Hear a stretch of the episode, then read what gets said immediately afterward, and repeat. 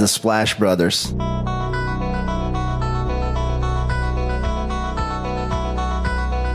The Splash Brothers, is that?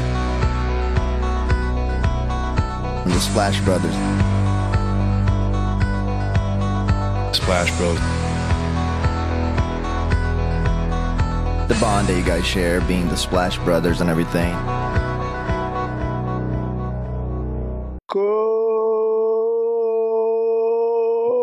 Começando Splash Brothers número 186. Eu sou o Guilherme. Eu sou o Naro Paglioni. Léo, começamos as efemérides semanais com MJ Jordan fazendo a quarta maior pontuação de playoffs com 55 pontos, empatando o recorde de field goals tentados numa partida de pós-temporada com 24 em 1 de maio de 88. Vivendo aquele momento mágico e único, Isaiah Thomas, recentemente do Celtics, fazia 53 pontos contra o Wizards nos playoffs de 2 de maio de 2017. Lembra? Foi nesse jogo que ele tinha perdido a irmã ou foi nessa série? Porque Foi nessa série, né? é, e aí depois Celtics chutaria o IT para trazer Kyrie Irving. Paul George nasceu em 2 de maio de 1990, Domantas Sabonis nasceu em 3 de maio de 96, e você do futuro saberá já se Domantas Sabonis comemorar seu aniversário feliz com a classificação do Kings ou triste numa derrota e eliminação pro Warriors. É, 3 de maio também, Magic Johnson faz, batiu o recorde de assistências num tempo, num jogo de playoffs com 15. Ele terminaria a partida com 23. Falei 3 de maio, mas não falei o ano em 85. 4 de maio de 92 nascia Vitor Oladipo. 4 de maio de 90. Opa, aqui repetindo a efeméride de Vitor Oladipo. CP3 nasceu em 6 de maio de 85 e eu fico triste, Léo, pois este é um dos últimos jogadores a serem mais velhos que eu na NBA. CP3, não tô dizendo que ele vai se aposentar esse ano, mas está próximo disso. É, e para fecharmos a semana recheada de aniversariantes, Sean Marion nasceu em 7 de maio de 78. É, muitos aniversários, né? Vamos para os merchants? Quer começar com os nossos agregadores e redes sociais? Bom, no Twitter e no Instagram com o podcast SplashBR. E você pode seguir a gente né, para acompanhar o que estamos falando sobre os playoffs e para ver também quando estamos soltando o podcast. E para acompanhar nosso podcast é só entrar no, no seu agregador de podcast favorito, pesquisar por Splash Brothers, aí já segue, já deixa aquela avaliação. Lembrando que toda segunda-feira temos essa- essa edição que é tradicional e agora também sempre soltando algum podcast extra durante a semana. Exatamente, Leonardo. Então, siga-nos nas redes sociais, dê uma moral, converse com a gente. É muito importante aqui pro canal essa interação e também as interações dentro do aplicativo, é, Spotify ou qualquer outro agregador que você acompanhar o canal, porque isso faz com que o robozinho do Spotify, Google, Deezer, Apple Podcast entenda que você está gostando do nosso trabalho e pode recomendar para os outros. Então, dá essa moral pra gente que é muito importante pro canal aqui você interaja conosco nas nos agregadores também.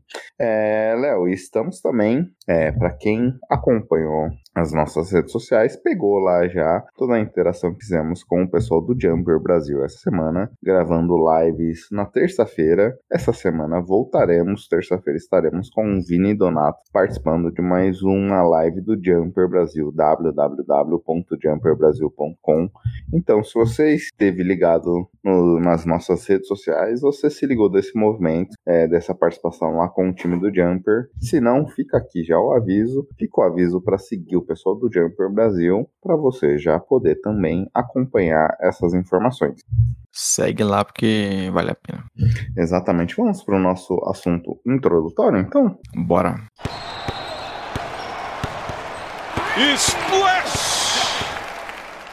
A gente aproveitou essa semana para fazer um assunto introdutório um pouquinho diferente. É, já que temos um podcast cheio, falaremos do, do que esperar, como foi o saldo da temporada, do que a gente pode imaginar com os times eliminados. Essa semana tivemos bastante eliminações, então vamos juntar um pouco o assunto introdutório, dar uma pequena roubada aqui para a gente poder falar todos os temas do que tem mais de importante essa semana. É, e como você vê o saldo do Minnesota Timberwolves, Léo? Ah, isso é bem complicado, né? Uma temporada que o time deu o famoso all-in, né? Fez uma grande troca pelo Gobert. Era um time que já era de playoffs, né? Tinha feito um, uma boa temporada passada, chegando nos playoffs, dando um trabalho pro Grizzlies. Então a expectativa era boa, né? Com o Anthony Edwards crescendo e tudo mais. E nesse ano a gente, o time tentou dar esse passo a mais e parece que tudo deu errado, né? Porque você viu que o, a troca pelo Gobert não valeu a pena. O, ficou a incerteza sobre o, a, o Carlton Towns também, né?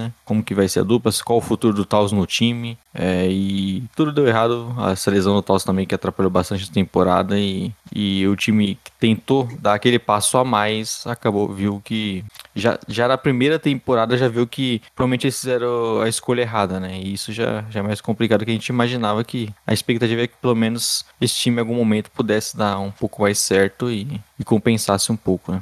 É, é, era uma escolha ousada, né? Podemos dizer isso também. Não era uma troca pelo parceiro de Gobert, é, Donovan Mitchell. Você fala, é, é, você traz um armador, um ala, é, que, é sempre mais, é, que é sempre mais fácil o encaixe, né? Pelo menos em teoria. Sim. Obviamente, a gente debateu com o Mitchell também, como é que funcionaria com Garland e tudo mais. Falaremos disso já já.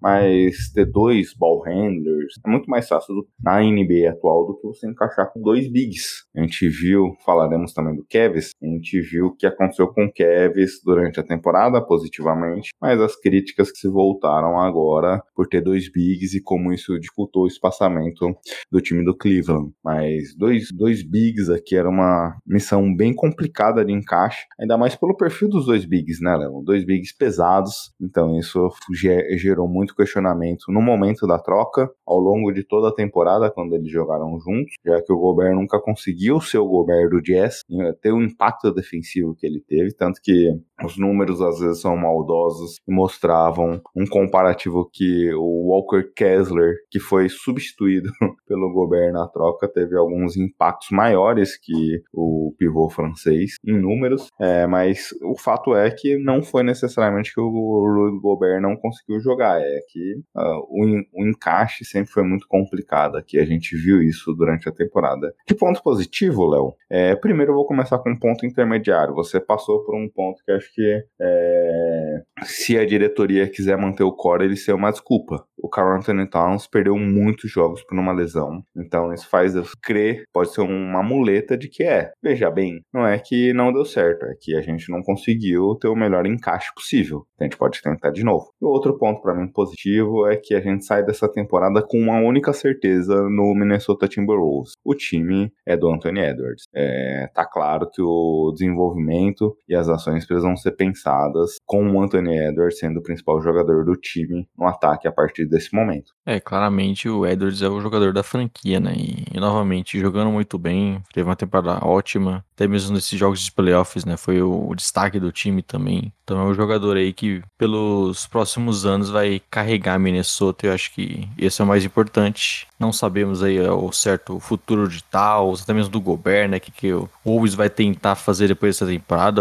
ou se vai buscar mais um ano contra o mundo saudável, né? E, mas com certeza o Edwards é, é, é, o jogador dessa franquia e é nele que o time todo aposta, né? Mas no geral é uma temporada bem decepcionante porque eu até imaginava um, um Wolves tendo problemas. Falando né, que eles trocaram muitas escolhas, de repente o Gobert já não é um jogador mais novo também, e até por ser muito pesado, questões físicas podem atrapalhar bastante. Eu até pensava que de repente daqui dois anos a gente tava, estaria debatendo se essa troca não foi. como essa troca tá é, prejudicando o time, né? Mas logo na primeira temporada dá tudo errado. Você tem a questão de vestiário com o Gobert, né? Tendo aquela agressão no Kyle Anderson e aí parece que tudo só foi piorando. É, nem, nem, nem lembrava da, da agressão aqui, Léo.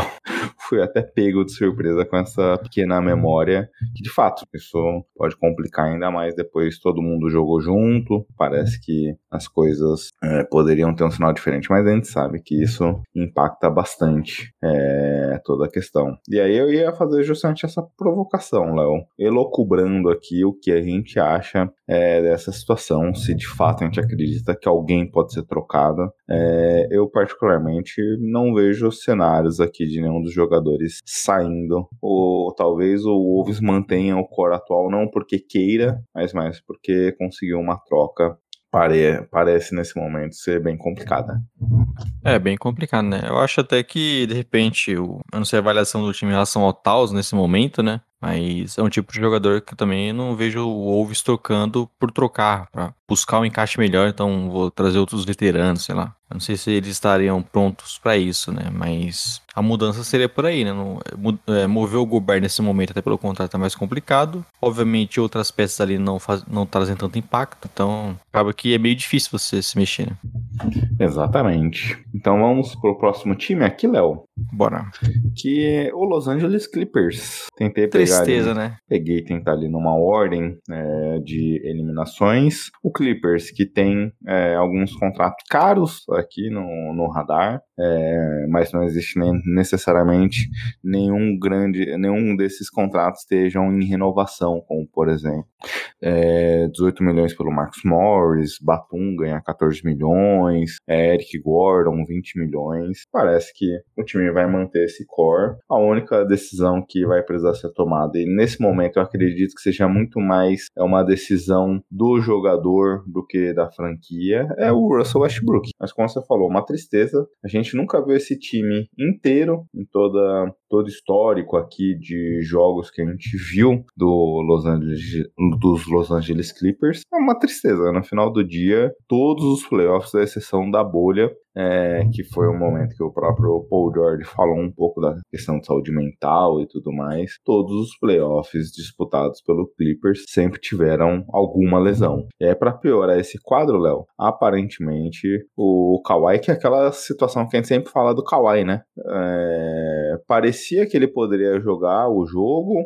muita gente debatia se ele teria condição ou não, e aí parece que foi uma lesão mais grave do que tínhamos é, mapeado. Eu tô rindo aqui aqui de desespero, porque é mais um ano que isso que acontece com o Kawhi Leonard. É, todo review de temporada, né? Todo final de temporada, nossa, nossa fala sobre o Clippers é, é isso, né? Putz, aí se o fulano tivesse saudável, né? Se ele tivesse um Paul George ali no play-in, se o Kawhi não tivesse se lesionado tudo mais, então vai ser sempre essa, essa tristeza ao avaliar o Clippers, porque parece que eles sempre poderiam ter chegado em lugares maiores, ter nesse caso, né, colocado uma série mais equilibrada com o Suns, só que nunca é o que acontece porque sempre tem essas lesões dos principais jogadores, eles nunca conseguem jogar juntos, né? E isso é, é bem complicado e, e fica essa tristeza porque parecia né, que o time tinha boas peças ali, tinha um bom elenco. Quando e... o Kawhi esteve disponível nos dois primeiros jogos, a série tava um a um contra o bicho papão aí, Phoenix Suns. Não e é ele se lesionou uma... nisso, né? Isso. Ele tava lesionado já no jogo 2 e com certeza a série poderia ter outro rumo, né? Isso que a gente tava nem, nem contando com o Paul George, né, que já, já,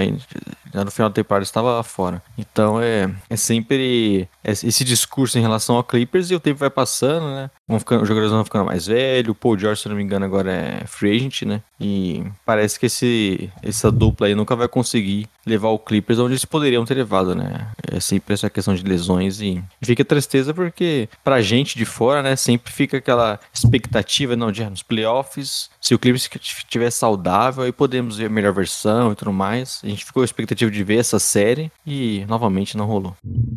É, o Paul George até é um ponto que muita gente brincou, né? Que o time deveria contratar é, melhores médicos, alguma coisa nesse sentido, porque o Paul George, quando ele se machucou, faltavam três semanas para a pós-temporada e a, a, o que o próprio report do Clippers soltou na época é que ele estaria apto em duas a três semanas. Então, o que eu pensei na putz, na pior das hipóteses, jogo 1, um, jogo 2, ele vai estar de volta. Tanto que quando chegou ali a semana dos playoffs, justamente saiu isso. Ó, ele não joga o jogo 1, um, talvez ele volte pro 2. Quando chegou no 2, não, não, ele perderá a série inteira. Então, é, algumas dúvidas que temos aqui em relação é, a essa saúde do Clippers. Aí, Léo, só para pelo menos segundo o Basketball Reference, tanto Paul George quanto Kawhi Leonard têm os contratos garantidos para 23 e 24. É, 24 e 25 eles possuem uma player option. Exato. Então ainda tem um tempinho da gente ficar pensando em si. Mais uma temporada, pelo menos. E aí, em 2024 25, ou seja, sem ser essa temporada próxima, é Clippers de Casa Nova também inaugurando o novo ginásio. Então veremos aí o que a franquia nos prepara. Léo, o próximo time que precisamos falar aqui é sobre Cleveland Cavaliers. Nosso grande Cleveland, né? Que também foi outro time que teve uma, uma off-season ali movimentada, né? Trouxe o Mitchell, fez uma grande troca. A gente viu essa, esse nível né, já de mudança no, no patamar da franquia na temporada regular, diferente do Wolves, né? A gente viu o time muito mais forte, competindo com os melhores não rolou nos playoffs, a gente já falou um pouquinho disso no podcast extra, né? Os motivos ali que aconteceu com a eliminação no Knicks. Mas é um, é um elenco promissor que, com alguns ajustes, eu acho que pode se manter voltando a playoffs mais vezes. E aí, quem sabe, chegando mais longe, né? Mas foi uma temporada boa porque um time, para um time que fez uma grande mudança e ainda tem um elenco bem jovem. Né? É, eu vi muita gente já desesperando em relação ao Cleveland, é, dizendo que não, esse core não vai dar, é, coisas do tipo, e eu acho que precisamos. O Ricardo Stabolito foi o patrono, pelo menos do que eu vi lá no Twitter, eu sou. Eu sigo essa mesma linha. Precisamos ter um pouquinho mais de calma com algumas análises, porque nem tanto ao céu, nem tanto ao inferno. Obviamente que o Cleveland demonstrou alguns sinais aqui de preocupação é, nesse confronto. Teve o pior ataque em eficiência de toda a pós-temporada. Ele que tinha um dos 10 melhores ataques da liga, se eu não me engano, mas é, que não era necessariamente o que a gente vinha em jogo, um, um ataque fluido, né, Léo? Sabia que independente da classificação de eficiência durante a temporada regular, não era um dos ataques mais fluidos, mas é, não, não, não, acho que não é um momento de desespero. Obviamente, o, a dupla de garrafão não funcionou aqui, nem ofensivamente, nem defensivamente, em alguns momentos. Mitchell Robinson, por exemplo, no último jogo, conseguiu pegar mais oito rebotes ofensivos, isso foi impactante, mas acho que não necessariamente quer dizer que esse time não funcionou. O que tá claro para todo mundo que não funcionou é que esse quinto starter aqui, esse quinto titular, não dá para ser nem o Coro, nem é, o nosso querido é... Caris Lever? Caris Lever, é, Nenche de Osman, simplesmente esses jogadores te, deveriam ser reservas aqui, deveriam compor o elenco. Não, não necessariamente estamos falando de um quinto All-Star, um terceiro All-Star aqui, alguma coisa do tipo, mas que de maneira geral o time essa é a maior necessidade. Existem outras necessidades que esses são mais difíceis de prever, mas que é algo que a gente falou durante toda a temporada quando analisávamos o Cavs, né, Léo? O Mobley precisa dar um passo também ofensivamente aqui. Ele é um excelente jogador defensivo, contribui demais, não atua, brigou pelo prêmio de melhor defensor da temporada na sua segunda temporada, isso é algo fantástico. Mas para o Cavs conseguir dar esse passo, o Mobley precisa ter expandir a sua zona de chute. Ele precisa conseguir chutar melhor é, fora do garrafão, mid-range, talvez adicionando chute de três. Para esse Cavs ser campeão, e aí estamos dizendo o Kevs dando um passo além também, né? Não manter ali onde está. Num, num confronto, talvez, num outro matchup, eles poderiam ter classificado para a próxima fase. Mas para o Kevs ser campeão, o Mobley precisa avançar pelo menos dois degraus aqui em relação ao seu jogo ofensivo. É, precisa de desenvolvimento do seu jogador, né? O Mobley, principalmente, essa questão ofensiva, né? De conseguir ser mais participativo, ter mais volume no ataque, né? Não só arremessando mais, mas também sendo um jogador aí participando mais. Como a gente viu na temporada até que ele conseguiu lidar melhor, né? No final dela, recebendo mais em pick and roll, conseguindo pontuar mais. Então, é um jogador que pode ter essa característica, né? De também ser um, um bom passador. Então, é, com o tempo, eu imagino que isso vai, vai ir melhorando e também vai é, melhorando esse time do Cavs, né? Assim mesmo como o desenvolvimento maior do Garland. Teve seu primeiro, sua primeira série de playoffs. Então, tem muita coisa para crescer nesses mesmos jogadores. E aí, como você falou lá atrás também, a questão do elenco, né? Buscar novas alternativas, esse quinto titular. Então acho que o Kevin pôde ver essa, nessa temporada o, o que eles precisam, né? Mudar para na próxima já voltar melhor e quem sabe aí conseguir já ir mais longe. Exato. E aí, o último ponto aqui do Kevs, Léo, não necessariamente é um problema, mas que o Darius Garland teve uma atuação abaixo do que teve durante toda a temporada nesses playoffs. Ele teve muitas dificuldades, né? Exato, é, sofreu mais, teve mais, foi mais inconstante, né? E, e acho que isso pode ser normal também, porque, como eu falei, é um jogador na sua primeira série e tudo mais, então ainda temos uma boa expectativa nessa dupla aí de, de armadores do time. É, exatamente. E agora, Léo, talvez deixo por último, mas é a grande decepção dessa pós-temporada, a melhor campanha geral Milwaukee Bucks sendo eliminado pelo Miami Heat aqui num jogo que, obviamente, tivemos a lesão do Yannis no primeiro jogo, ao longo do primeiro jogo. Ele voltou ao longo da série. É, a gente, nós falamos do Bucks ali, o confronto no podcast extra né? Sim. Ah, então, boa, se vocês quiserem saber um pouco da análise de Cavs e Bucks das eliminações, confira lá a última edição do Splash Brothers. Mas, de maneira geral, foi um time que não entregou tudo que entregou durante a temporada, muito pela falta dos ajustes dos Bucks. Não é que a gente tá é, pegando no pé só pela eliminação. Na live do Jumper, né, Léo, nós debatíamos já isso naquele momento do jogo 4, onde é que o Jimmy Butler teve uma partida partida fenomenal. É, o Butler jogou muito mais do que deveria, mas se a gente olhar o hit, com Vitor Oladipo, que não foi uma constância ao longo da temporada, mas poderia ser importante na série machucado. Com Tyler Hero, esse sim, muito importante, machucado. O, o, que o Hit, basicamente, aqui com um ataque muito travado durante toda a temporada, com dois jogadores que poderiam contribuir demais para com esse ataque que já era difícil, e mesmo assim, o Bucks eliminado. Diz muito sobre as dificuldades do Budenholzer de criar ajustes nessa série. É, foi um time que sofreu muito, né, para conseguir esses ajustes, conseguir lidar com Yannis fora nos, nos primeiros jogos ali. É, então foi bem surpreendente, né? Como o Miami Heat conseguiu, mesmo não sendo aquele Miami Heat que a gente já viu alguns anos atrás, né? até mesmo na temporada passada, mesmo com todos esses problemas, a gente viu o Butler assumindo a responsabilidade e o Bucks não conseguindo lidar né, com esse jogador, não conseguindo é, lidar com a pressão também. A gente viu eles sofrendo virada nos dois últimos jogos, então é, é bem estranho com, pensar né, que esse time tão experiente como o Bucks acabou perdendo essas duas possibilidades de vencer as partidas e, e deixou aí acontecer essa que é uma das maiores zebras aí da, da NBA, né? Recente, principalmente se você pegar os últimos 10 anos, com certeza aí é, é, é a maior zebra que a gente viu em uma série de playoffs e realmente não esperava que, que essa série poderia ter até ser longa e de repente o Miami Heat conseguiu vencer e não só vencer, né? eles venceram em cinco jogos e tivemos a atuação espetacular do, do Butler e isso com certeza não era o que eu esperava do Bucks, que para mim era o principal favorito, até um pouco acima do, do Celtics. Exatamente, estávamos nessa, é, com essa mesma visão. E agora, Léo, o Milwaukee tem algumas dúvidas de maneira geral em relação ao trabalho. Muita gente debate sobre a demissão do Budenholzer. Eu não vejo esse cenário acontecendo. Acho que, pelo que a gente viu da franquia nesses últimos anos, eles seguem uma linha mais ou menos San Antonio Spurs, de que vamos, não deu certo essa temporada, voltamos na próxima. O próprio Yannis deu uma entrevista nesse sentido, é, mas existem algumas dúvidas fora ao ao é, Budenholzer aqui que o time precisa tomar. Brook Lopes, aspirante. Chris Middleton tem uma player milhões, pode se tornar aspirante ou não, é, além de outros jogadores aqui, como o Jair Crowder, que não jogou, aspirante, Joe Ingles, que foi importante durante uma parte da temporada, nesse final nem tanto, aspirante. Então é um time que tem algumas decisões a tomar. A gente já tem visto alguns boatos linkando Middleton sendo alvo de alguma equipe aí durante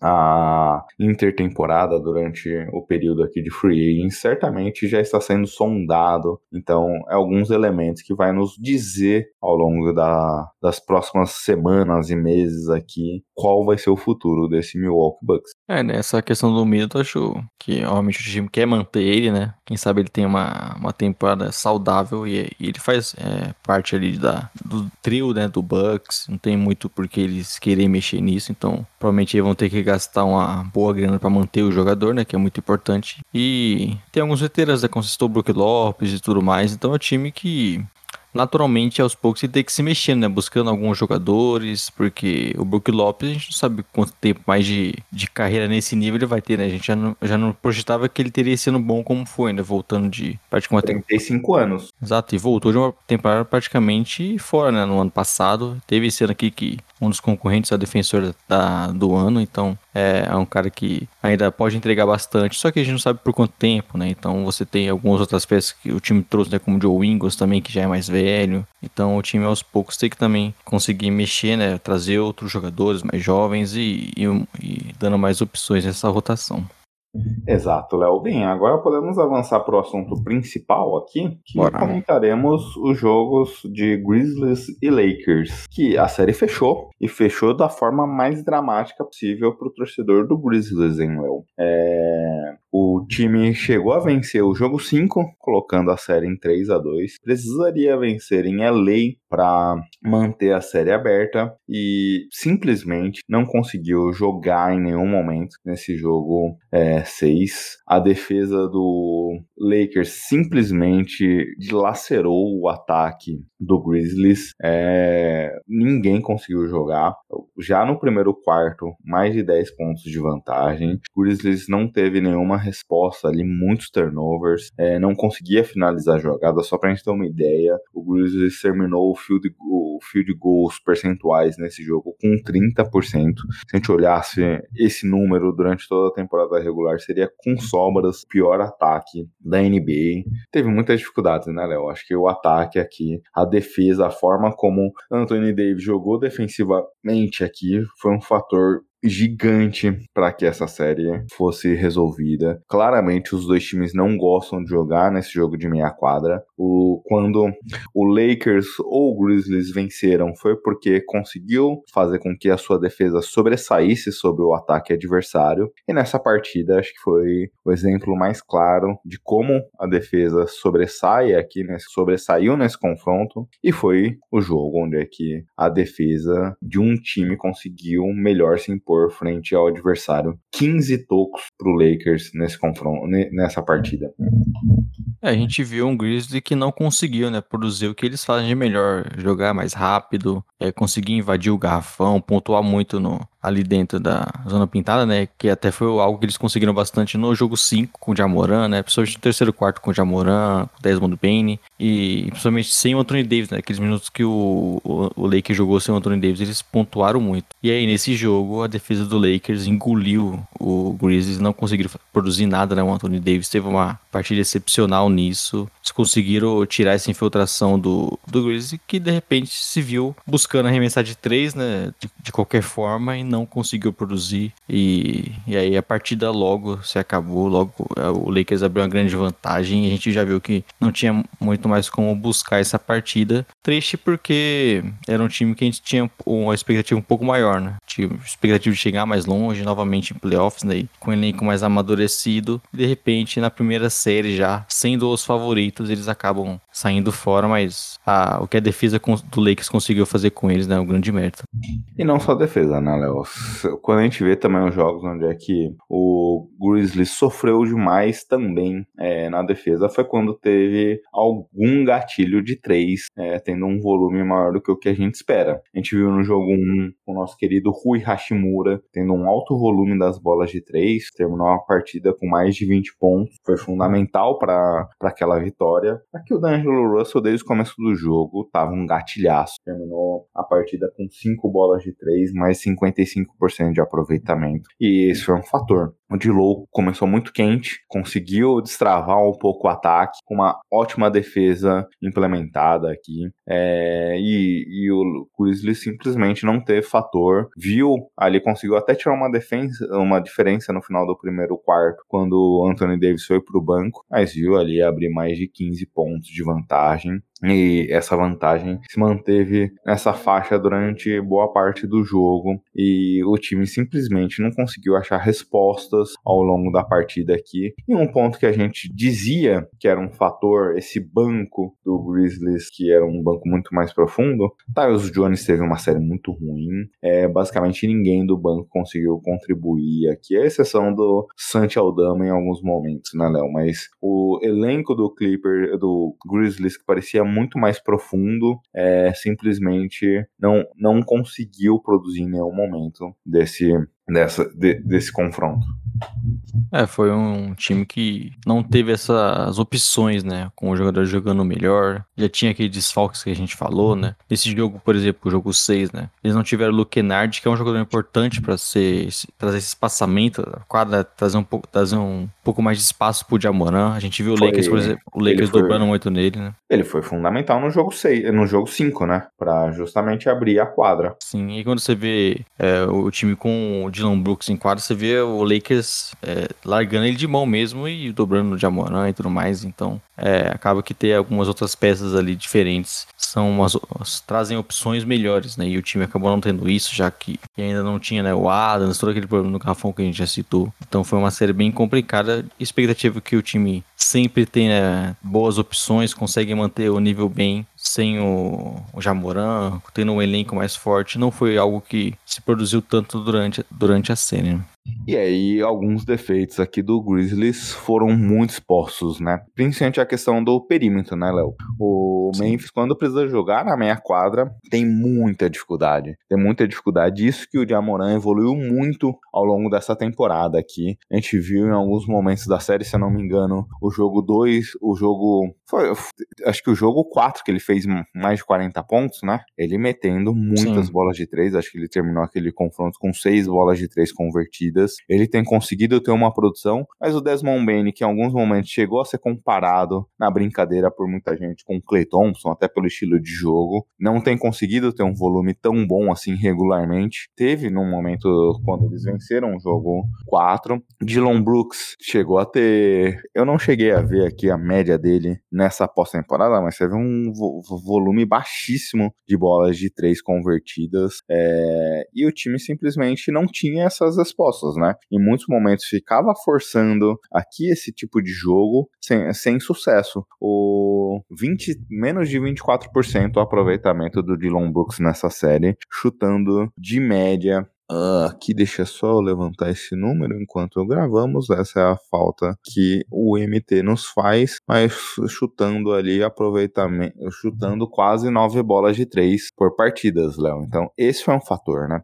Esse foi um fator. O volume é muito baixo aqui do time. Jogadores que em alguns momentos foram importantes durante a temporada regular e o passado para conseguir manter esse time um pouco ativo e conectado no espaçamento de quadra, simplesmente não não conseguiu existir pela defesa que o Lakers introduziu aqui, forçando o time a não ter muitos dos drives, forçando o time a ter dificuldades nas infiltrações e dando e forçando o time a chutar das bolas de três, coisa que não aconteceu durante toda a série. É, isso era uma questão né, a gente sempre viu esse Grizzlies estilo de jogo, né, mais rápido, conseguir infiltrar bastante. E até nisso o Adams faz falta também, né, ser um jogador ali que faz uma parede e é um parceiro muito bom pro, pro o Jamoran, mas no geral é um time que tende a ser bem melhor conseguindo ter esse espaço, né? E é o que o Lakers não deu. O Lakers entendeu bem, né, como parar esse Grizzlies fechando bastante o garrafão e, e dando mais esse espaço nas arremessos de que quando caíam poderiam ser um problema, né? Mas no geral o Lakers conseguiu lidar bem com isso e, e a média da, dos arremessos de do Grizzlies acaba não compensando para eles arremessarem tanto, né? A gente viu que quando necessitou ali eles tiveram muitas dificuldades e, e já saindo fora do seu estilo de jogo não deu certo e realmente é algo que o time precisa pensar para a próxima temporada, né? Alguma ajustar essa forma de, de jogar e conseguir trazer, né, mais essa, essa versatilidade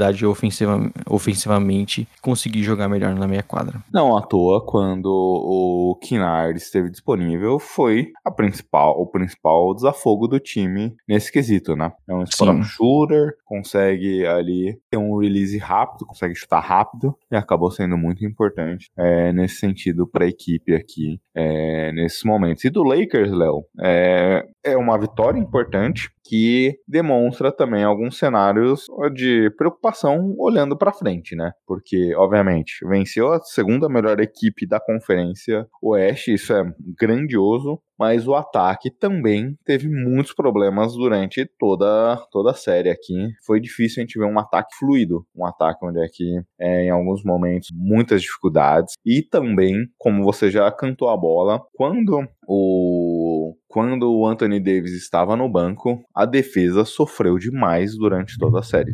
É, né? Foi uma série bem mais complicada pro Lakers para jogar sem um, o Anthony Davis, né? E jogar até mesmo sem um pivô. E obviamente que isso pode ir mudando, né, ao longo da, dos playoffs, dependendo do, do, confronto, mas é uma dificuldade que o Lakers pode ter e a gente sempre tem aquela questão com o Anthony Davis, né? Se ele consegue se manter saudável, ter esse longa, longa sequência de partidas e tudo mais, mas é, é um time que tem algumas questões que precisa melhorar para os próximos confrontos, né? Como você citou, questão de arremesso de três, essa, essa mesma questão, né, de, por exemplo, o Dilow ser esse jogador aí que você não pode confiar por todas as partidas, então, e a gente viu como ele é essencial para esse ataque, né? Um, grandes momentos do Lakers nessa série aí foi com o Dilow conseguindo produzir ofensivamente e, e ser essa, essa ameaça no perímetro. Mas é um time que é, o que mais me surpreendeu no, no Lakers avançar, assim, é que a gente nem tá citando uma grande série do LeBron, né? Uma série que o LeBron dominou em 40 pontos. Não que ele não tenha feito uma série ruim, mas aquele LeBron de... O 40 pontos é pra lembrar a história do Dylan Brooks? É, eu acho que o Dylan Brooks não tá respeitando o LeBron ainda, viu, Gui? Ele falou que só ia respeitar com 40 pontos. E o LeBron não fez isso. é, não fez. O Anthony Davis também não teve uma série monumental ofensiva, né? É, é, é até mesmo esse jogo, né, que a gente falou do grande impacto dele, ele não fez é, tantos pontos, até porque bom, o jogo já acabou no segundo, no segundo período, né? Mas é, é, um time que ofensivamente, talvez em alguns momentos mais à frente, né? Avançando mais, vai precisar mais do LeBron, muitas vezes ser aquele jogador, né? De sequências de pontuação, jogos aí de mais de 30 carregando o ataque. Isso é o que a gente é, não sabe como que vai acontecer, né? Mas é, é necessário porque a gente viu que o, o, elenco tem boas peças. Acho que foi legal você ver essa, a, essa, essa, essa rotação né, dos jogadores atuando bons jogos, como o Rui Hashimura, que teve algumas boas partidas, o Dilow teve outras. Então, Austin é um Reeves? Sim, o Austin Reeves. Então é um time que tem essas opções que não dão, que não dá para confiar sempre. Então até acho que por isso cada vez mais o, o LeBron vai ter que é, aparecer um pouco mais ofensivamente. E até pior, Léo, eu nunca vi o LeBron em algumas situações é, andando ali, não participando do ataque. É, isso me preocupou. É, eu tava até acho conversando com o Lauro, acho que foi o Lauro essa semana, de umas situações onde é que estávamos com essa mesma impressão do LeBron cansado ali. Até naquele jogo, acho que foi o jogo 3 que o LeBron foi para prorrogação. O jogo foi prorrogação? Foi o 3 ou o 4? Acho que foi o 3. Acho que foi o 3, foi o 3, não foi? É, o 4 no... foi mais. Foi aquele jogo. O 4 foi o jogo do Jamoran de 40 pontos. Né? Isso. O LeBron, no, até o terceiro quarto, tava muito passivo durante toda a partida, andando em quadra. E aí preocupava, assustava. Eu nunca vi o LeBron tão, tão passivo assim. Nem, nem, nem corria para chegar no ataque. Em muitos momentos parecia até que o time tava jogando com um a menos ofensivamente. Obviamente, ele se dedicou muito naquele jogo para a questão de box out, rebotes é, defensivos que o Grizzlies estava destruindo naquele quesito, mas ofensivamente ele não estava contribuindo e aí chegou no final do jogo, matou as bolas decisivas, levou para prorrogação e também na prorrogação basicamente ganhou o jogo pro Lakers, mas ele tem pa parecido que tem armazenado ali o, a sua energia para gastar no momento certo, obviamente, 38 anos, né? Mas é, o LeBron parece que não vai ser mais aquele jogador dominante durante todo o jogo. É, pelo menos não foi aqui contra o Grizzlies. Ele tem escolhido os momentos de atacar, de ser explosivo, de produzir ofensivamente. E nesse sentido, o Lakers acaba sofrendo demais também, né? Porque não tem, como você falou, jogadores. O próprio D'Angelo Russell estava debatendo com a mídia essa semana se ele era um point guard ou simplesmente um jogador de basquete, porque ele não tem a obrigação de armar e tudo mais. É, então o time se ressente muito é, desse aspecto aqui pro seu jogo, né? É, a gente viu esse LeBron, né, mais participando menos, deixando o ataque na mão de outros jogadores. Né? A gente citou o Reeves, por exemplo, em alguns jogos. Então, é um LeBron já um pouco diferente. Não sabemos como vai ser a próxima série, né? Se de repente ele, ele já tende a ter mais volume durante todo o jogo, o que poderia ser um até um pouco mais prejudicial para a partida mais equilibrada decidida no final. Então é, mas com certeza o, o Lakers vai precisar mais dele, porque como a gente citou, não é que o elenco sempre está produzindo bem, né? Então o LeBron é essencial para esse ataque. E o legal é que o próximo confronto do Lakers é bem diferente do Grizzlies, né? O seu Lakers focou muito em, em, fechar o garrafão. Os dois próximos, ou, ou Kings ou Warriors, o próximo confronto do Lakers tende a ser um time muito mais forte do perímetro, né? Exatamente, e tem outro ponto também que pode ajudar o LeBron, né? Aqui a gente tá falando de uma das melhores defesas da NBA Sim. com o Grizzlies. Os outros os dois times aqui não têm marcadores claros aqui em relação ao LeBron. É... Mas não tem o Dylan Brooks também, viu, Gui? Só que, Isso, será isso que é o Harrison positivo. Barnes, será que o Harrison Barnes do Kings passar vai, vai ficar xingando o LeBron? Ah, talvez o Draymond Green. É o Draymond Green. pode- Só que se bem que o, Dr- o Draymond Green, ele é um, você sabe que ele não puxa saco do LeBron, né? Não, os dois são amigos e tudo mais. Tem toda a situação de que é, o Lakers sonha com o Kyrie Irving, mas pode acabar tendo o Draymond Green no final do dia. É, o, Kyrie, Irving- o- o Kyrie Irving tava lá no jogo, né? No Tava jogo, lá no jogo também. Acho que tava doido pra estar com o uniforme do Lakers. Exatamente. Mas é, é um bom ponto, porque a gente via aqui Dylan Brooks, Desmond Bain, é, também o Xavier Tillman, que fez uma boa defesa aqui em alguns momentos contra o LeBron. Os outros dois times não vai ter esse nível de, de qualidade ali com tanta gente para marcar o LeBron, né? Acho que esse é um fator que a gente pode já conectar ao próximo jogo, que é aquela situação chata que temos, né, Léo? Sim. O Kings e o Warriors se enfrentam nessa noite que gravamos o podcast. A gente não vai conseguir trazer é, um resumo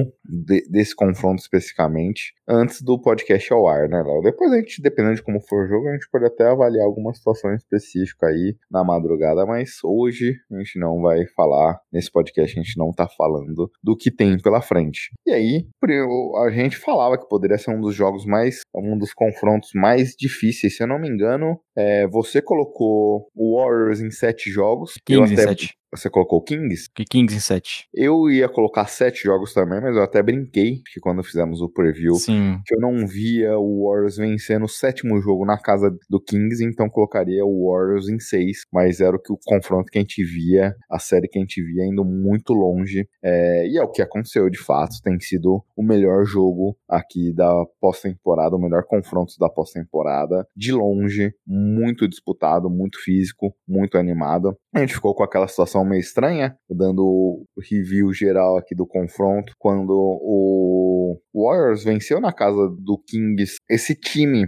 experiente, atual campeão da liga, fechando em casa, podendo levar a série ali concluída, a ser concluída no jogo 6 em Golden State, e o time foi muito passivo no jogo 6, Léo.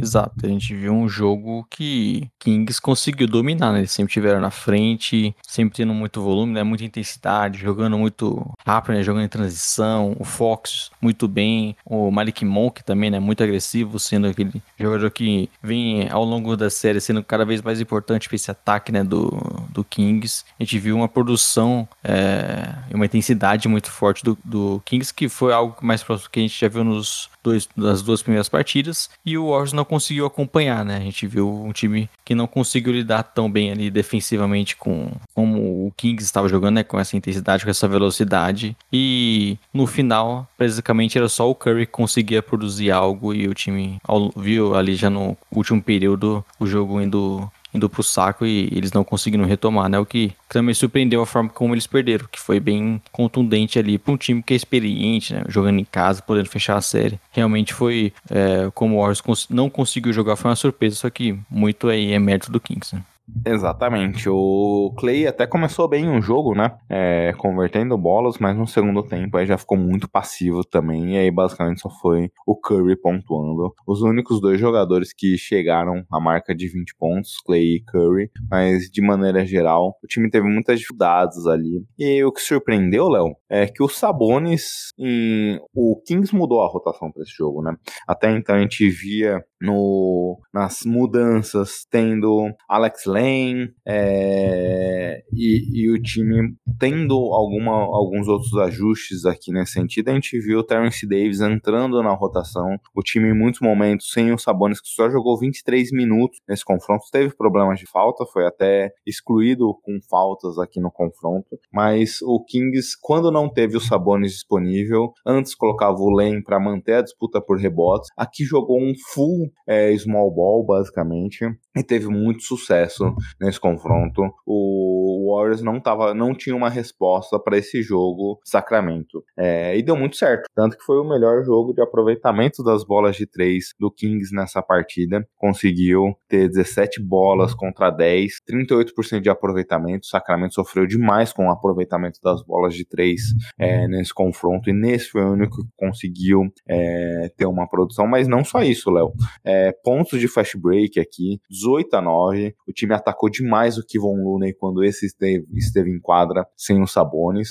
É, e, o, e o time do Kings conseguiu expor problemas defensivos aqui que até então vinha, vinham sendo escondidos nesse confronto. É, o time conseguiu produzir bem mais, né? Conseguiu, como você falou, atacar mais o Looney, atacou bastante o Curry também, né? E é até para talvez cansar mais o jogador, não necessariamente o Curry é um defensor ruim, mas você viu o Kings conseguindo explorar essas, esses defeitos aí do, do Warriors e, como você disse, eu acho que o mais importante, as bolas de três caindo, que é o que a gente viu desse ataque do Kings do ano todo, né? A gente tinha até comentado ali, ali no outro podcast como o Kings ganhou duas partidas ali meio que um pouco diferente do que a gente estava vendo na temporada regular. Agora foi mais parecido com o Kings, muita velocidade, é, o time jogando muito em transição, conseguindo produzir bastante no perímetro. O Murray, né, teve um bom primeiro tempo no perímetro, depois no segundo a gente já viu o Hurt aparecendo mais também, sendo um jogador que produziu, né, com mais próximo do que a gente já viu na temporada regular. Eu até estava até citando o Laurug, durante o jogo ali eu brinquei. Falei, o que, que, fizeram com, com o Herter? Roubaram, trocaram o jogador? E imediatamente ele começou a acertar a bola de três. Então, fica aí essa, essa questão aí com esse momento Lauro também, né? Que eu acho que já é uma tradição no podcast, Gui. E, mas foi um Kings bem mais próximo do que a gente viu e o ataque conseguindo produzir bastante. A minha dúvida é se eles conseguem manter essa intensidade pro jogo 7, né? tem tive um dia de descanso e não é simples jogar dessa forma, mas é, é como eles conseguiram é, colocar e, e, evidenciar os problemas do Horns.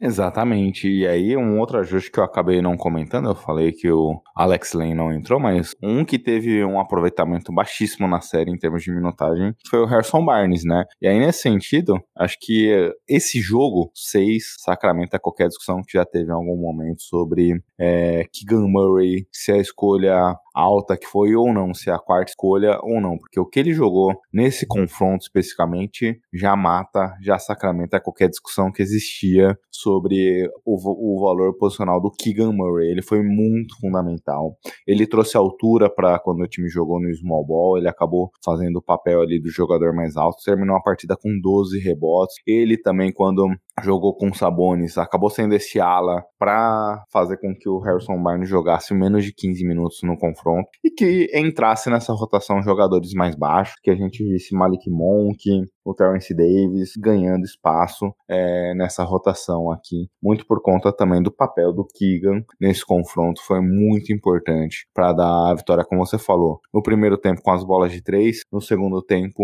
jogando como um ala alto aqui, em alguns momentos até como um pivô, para fazer esse small ball funcionar. Exato, é um time que, que precisa né, dessa, desse estilo de jogo e, legal que tenha conseguido tirar desse elenco boas, boas peças né, que conseguiram produzir bem nesse jogo e acho que foi o, o que deu certo pro, pro, pro time, né? O, esqueci o nome do treinador deles, é o Mike, Mike Brown. Brown. O Mike Brown conseguiu é, tirar minutos de jogadores importantes, viu os Sabonis com problemas de faltas e, e achou opções, né, como você falou, o Davis, é, outros jogadores ali que, é, que entravam na rotação não participaram tanto e deu bem certo. Acho que isso foi o, o segredo que fez o, o Kings conseguir vencer essa partida fora de casa. Você quer, Gui, arriscar um palpite? Antes do palpite, só ia comentar que, de maneira geral, Léo, é, também o, o Warriors aqui teve um jogo decepcionante em termos de estar na partida, né? O, parece, pareceu que eles estiveram muito aquém, que venceriam a partida no momento que quisessem. E esse nível de é, engajamento com o jogo não é algo que estamos acostumados a ver com esse super campeão aqui do Golden State Warriors. É um ponto de preocupação é, que, que pode também ditar o ritmo da, do último jogo, né? É, o time não conseguiu em nenhum momento, né? Como eu falei, acompanhar a intensidade do, do Kings, não conseguiu entrar no jogo, né? A gente viu lá no segundo tempo, né? principalmente no, no último período, apenas o Curry conseguindo produzir mais e o time dependendo bastante dele para pontuar. Em nenhum momento, né? O Wiggins conseguiu é, engatar uma sequência e ele é super importante para esse ataque, né? Até mesmo o Clay Thompson. É, o Pool tá um desastre, né, cara? Pelo amor de Deus, o Pool. você, você não. É, é perigoso a gente falar isso, né? E acabar de ver uma partida histórica no jogo 7 aí, mas a, a série do Pool, cara, é complicada, hein? Aí você olha, começa a olhar o contrato dele ali, né? Fica com medo. Exatamente. Bem, Léo, palpite, cara, é... é... a intensidade do Kings foi um fator durante toda a série. A gente viu ele jogando nesse nível de intensidade durante muito tempo aqui e deve se manter. Acho que jogando em casa ainda com o apoio da torcida, é, é impossível não imaginar que o Sacramento não passará. Até pela questão da história, né, Léo? É... O Warriors jogando em casa, atual campeão, tendo match point. É, não, se deixe escapar um match point como aquele em casa, agora pra você buscar na casa do adversário. Acho que esse elemento faz crer que o Kings aqui é o favorito. É, jogo 7 geralmente é mais complicado, né? O aproveitamento é Dramático. é menor, a pontuação é mais baixa. Então, vamos ver como os times lidam com isso, né? E, e os times precisam, né, desse aproveitamento, esse maior volume de, de arremessos, jogo mais rápido, que tem mais erros, né? Que é, é o que geralmente os times no jogo 7 acabam tentando evitar. Então, é, a tendência é ser, eu acho que um jogo um pouco mais diferente em relação a isso. Mas eu também vou na vitória do Kings que em casa eles conseguem vencer. E aí, se for o Kings, a gente tem um, novamente um confronto entre Lakers e Kings né, no, nos playoffs. Teve toda aquela questão polêmica né, de há 20 anos atrás lá. E se por acaso for o Warriors, é um Lake, é um LeBron contra Curry, né? Então, confesso a você que tô feliz com qualquer das séries. Com é, esse ponto, né, Léo? Acho que quando o LeBron anunciou que juntaria seus talentos é, com o Lakers, o Adam Silver deve ter tido sonhos molhados com playoffs entre Curry e LeBron. Isso nunca aconteceu, né? É, a audiência com certeza seria a maior dos playoffs. O Adam Silver vai estar com uma camisa do Warriors, certeza assistindo essa partida. Então, é, é de fato um ponto interessante nesse confronto. E só para fechar, né, Léo? Você falou do jogo 7 aí também. Lembrando que esse Warriors é o time mais acostumado, é, esse Sim. War, a disputar partidas decisivas, a estar no momento de decisão, a vencer campeonatos. Então, se tem alguém que, em teoria, não vai sentir o jogo 7, são eles. Mas é, eu acabei considerando o Kings, porque era um jogo 7 para eles o jogo 6. Era venceu, vai embora. E eles levaram essa partida muito bem, um alto nível, então por isso que eu acabo colocando o Kings. Mas você conhece, né, Léo? Quando a dupla Splash Brothers se une aqui para dar um palpite, convergindo pro mesmo resultado, a chance de acontecer o contrário é gigantesca. É. E se tem um time que pode ganhar esse jogo 7 fora de casa é o Warriors, né? Então, eu não, não, tenho, eu não tenho dúvidas. O que eu espero é um jogo equilibrado.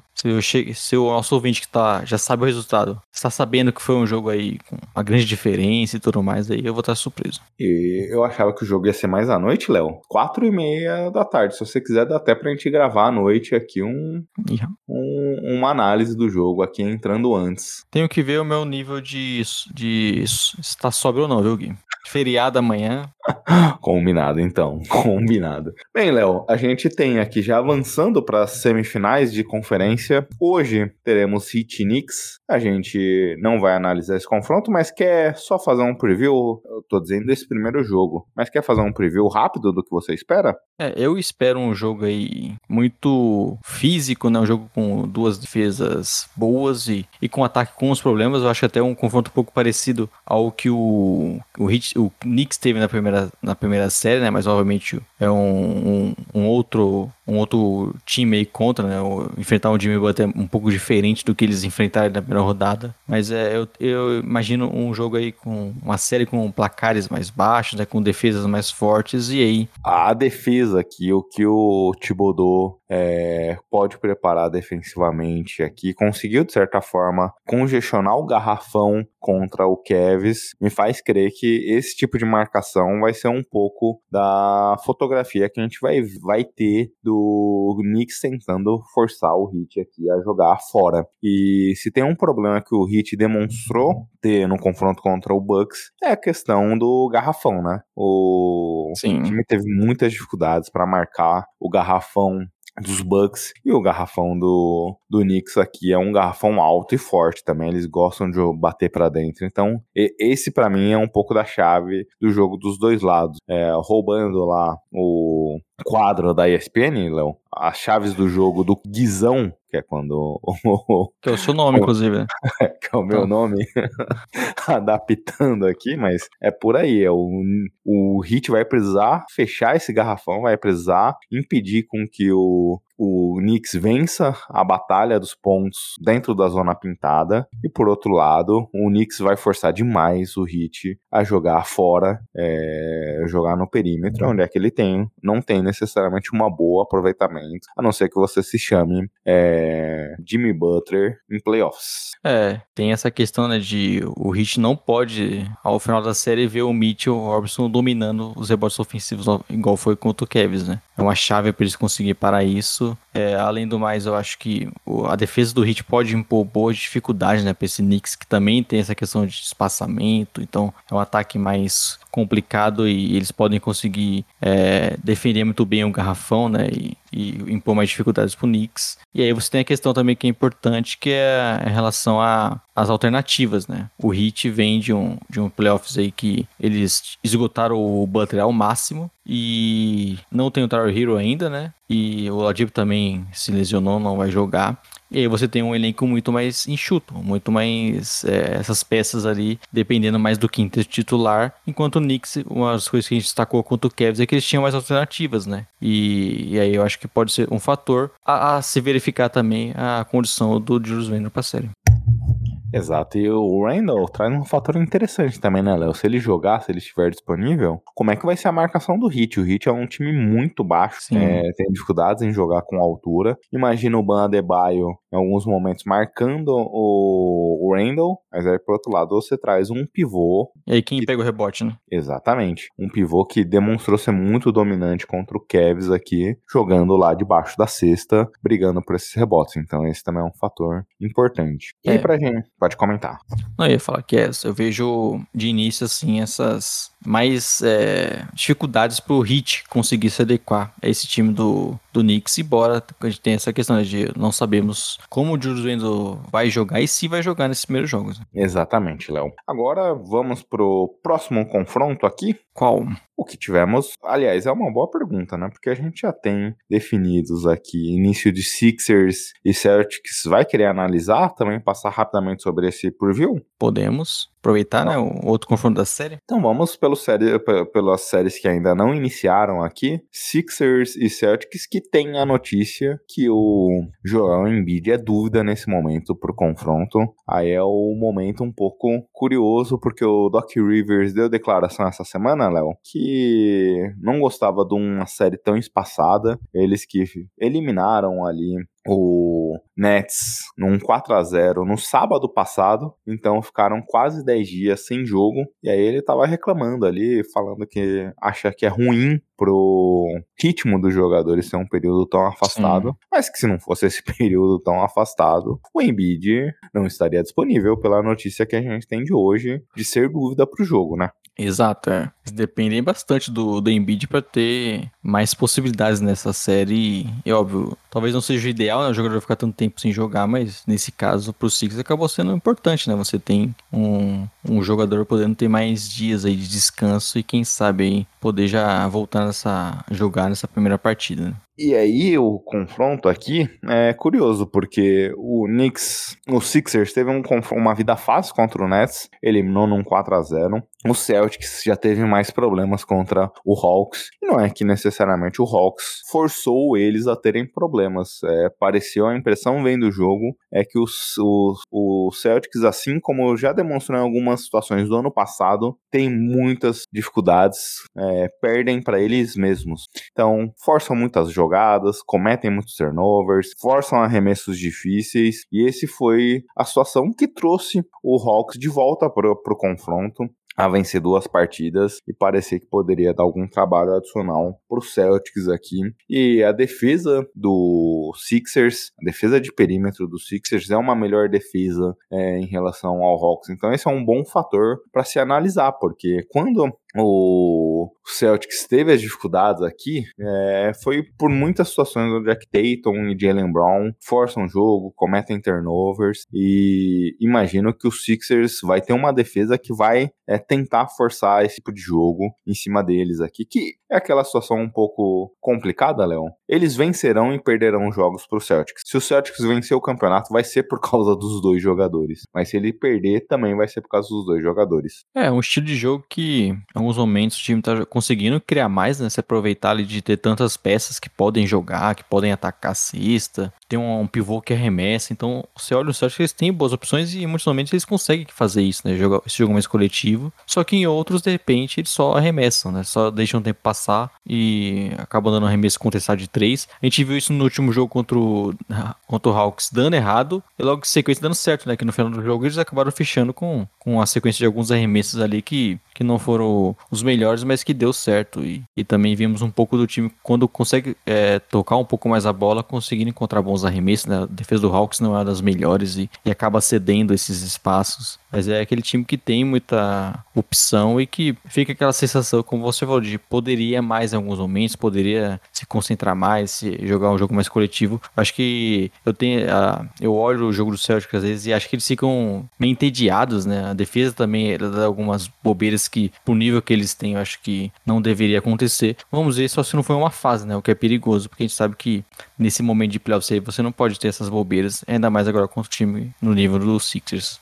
É, e por outro lado, a gente já viu em alguns momentos esse confronto acontecer e o Celtics trabalhou sempre para fechar o garrafão, impedir com que o Embiid estivesse próximo ali das finalizações mais próximas ao aro. Ele, o Embiid mesmo já declarou que após uma série contra o Celtics, onde é que eles foram eliminados, foi até aquele confronto que a torcida do Sixers vaiou o Embiid no final da eliminação, e ele falou, putz, tive que trabalhar aqui para trazer o jogo de mid-range pro meu escopo, porque o vi que só da forma como eu vinha jogando não seria suficiente. É, e aí é um bom momento pra gente avaliar também como vai se dar essa situação. E por outro lado também, Léo, o Harden gosta de explorar é, marcadores, onde é que ele tem um matchup. E aqui são poucos os confrontos onde é que o Celtics vai dar um matchup para ele talvez defensivamente. Nenhum. Exatamente. É talvez um big, onde é que o matchup é por ser um big, mas a gente vê principalmente o Horford aqui ser um bom marcador de perímetro em algumas situações.